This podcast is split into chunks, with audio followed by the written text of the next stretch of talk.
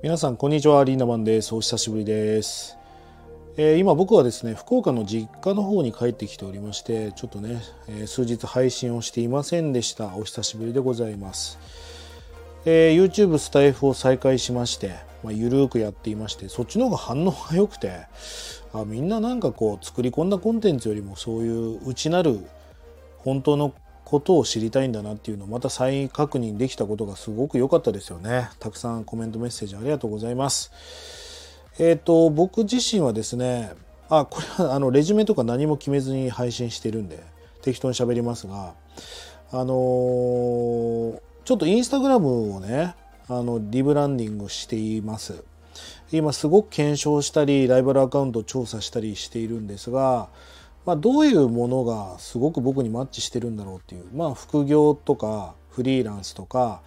えー自由とかね、まあ、僕のこう旅旅とか、えーパラレルキャリアとか、えーライフハックとか僕にまつわるこういろんなキーワードがあるんですがまあこうこれから今後の僕の活動なんかも考えていった時にまあ最もなんか、まあ、コンサルを入れてるんですよね。まあ、そのコンサルの方にアドバイスをいただいたのは脱社畜いいんじゃないかと。まあ脱社畜っていうのは、2015年ぐらいからこう流行り始めた言葉でそして20178年ぐらいに池早さんなんかがね脱社畜サロンみたいなのを立ち上げられましたけどもまあ社畜っていうのはまあ家畜をもじった要は会社に飼いならされてる人たち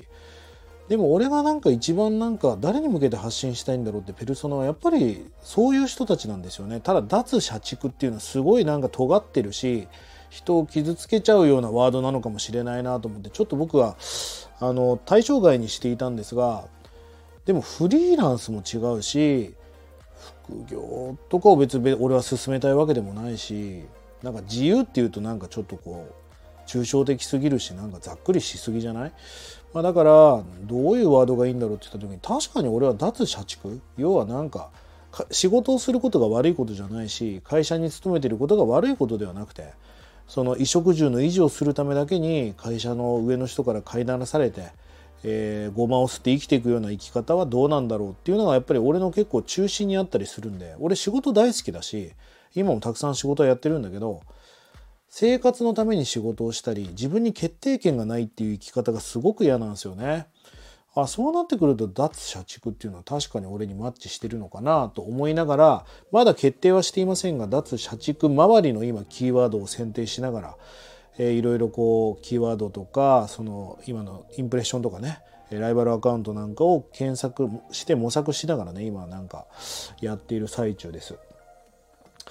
まああのー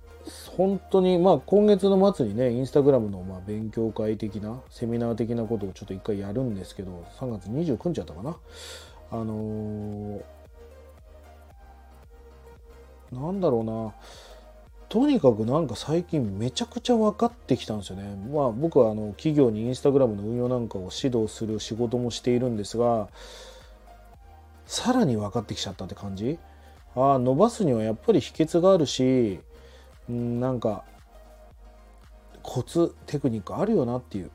あるし逆にもっともっと深掘りしていくと大切なことはテクニックも大事なんだけど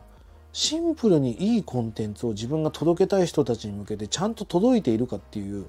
やっぱりそこに立ち戻ってくるなって思うんですよね。だから何時に投稿したらいいですよとかハッシュタグはこれをつけたらいいですよっていうテクニカルな部分もないとは言わないけどそんなに重要じゃないそんなこと無視しててもやっぱりバズってるアカウントっていうのはたくさんあってそれはしっかりとペルソナを決めて誰に発信するかっていうことを決めながらそこにちゃんと刺さってるから、えー残ってるアカウントになってるわけですよね。まあやっぱりそれがすごく大事だなっていうことをなんか再確認しながら今インスタのリブランディングをやってるって感じですかね。まああの今月末にそのインスタのセミナーなんかもやろうかなと思っていますからぜひインスタ伸ばしたいなっていう人はねあのぜひ参加していただけたらいいなと思いますしあの公式 LINE やっていますんでぜひ公式 LINE を登録していただいてそこから情報を取ってください。あの本当に今の時代っていうのは情報資産って言われるなんかその今まで SNS っていうのはなんか趣味で友達とつながるっていうのがもともとメインだったけど、まあ、本当に電通さんなんかにお金を払うよりももう個人で影響力を持っちゃった方が拡散力もあるわけですよね。ということは仮想通貨とか株とか土地を買うよりも SNS のフォロワーをしっかりと増やしてエンゲージメントが高いアカウントを作っていくっていうことの方が十分資産に変わっていくんじゃないかなって思うんですよね。そんな情報資産を構築していける仮想通貨を買うのは今ビットコインでも数百万円するわけですよね1枚。だけどお金がないと買えないけど情報資産っていうのは皆さんの努力と工夫とアイデアでいくらでも作っていけるわけだし何億円って資産を形成できるわけじゃないですか。だとするんだったら空いた時間に命を懸けて、えー、なんか本当に魂を込めてやる価値があるんじゃないかなと思うんですよね。まあそんな今インスタの強化をやっています。えー、またね皆さんにこんな感じで今頭で思ってることをまたお届けするような、えー、アカウントにしていきますから是非こんな話でよければね是非また聞いていただきたいですし鬱陶しいなって思う人は全然チャンネルを解除していただいて構いませんしあの本当に思ってることを皆さんにお届けできるようなチャンネルにこれからもしていきたいと思いますんでどうぞよろしくお願いいたします。え僕は明日東京に帰ります。で東京でまたバタバタバタバタバタしてますがあのー、そうねもともと本当に全国を飛び回ってほぼ毎月海外に出るような生活をしていたんですがコロナになってそれができなくなっちゃってでもそれによってたくさん喋れる人も増えたしオンラインを活用して仕事が進められるようになったりまあこれはトレードオフだよね。いいこともあったし悪いこともあった。でもこれはなんか結果良かったなって思うこともたくさんありましたよね、うん、家族とのつながりであったりとか、まあ、今子育てもすごくやってるし、まあ、それもなんか神様がくれた時間なんじゃないかなと思うんだよね、うん、まあでもやっぱり旅も行きたいよ。旅も行きたいなとも思っています。是非皆さんこれからもよろしくお願いいたしますということでまた次の